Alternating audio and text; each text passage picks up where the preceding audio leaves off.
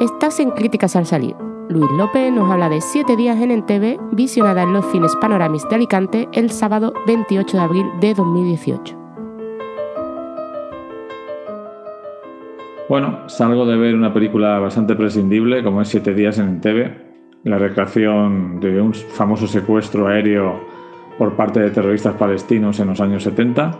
Película plana, fría, con poco interés, la verdad es que de José Padiña, el director de Tropa de Élite o la serie Narcos, esperaba mucho más pulso, algo propio en su filmografía, pero que aquí no aparece por ningún lado. Todo es mm, previsible, académico, es una película que parece eh, bastante antigua, con formas narrativas de otro tiempo y en la que los momentos supuestamente más emotivos no funcionan.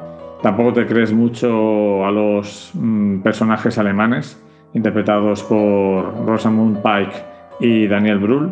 No hay ninguna química entre ellos. Los personajes de la película parecen que cada uno va por su cuenta. No es tremendamente aburrida, pero yo la considero una película absolutamente prescindible.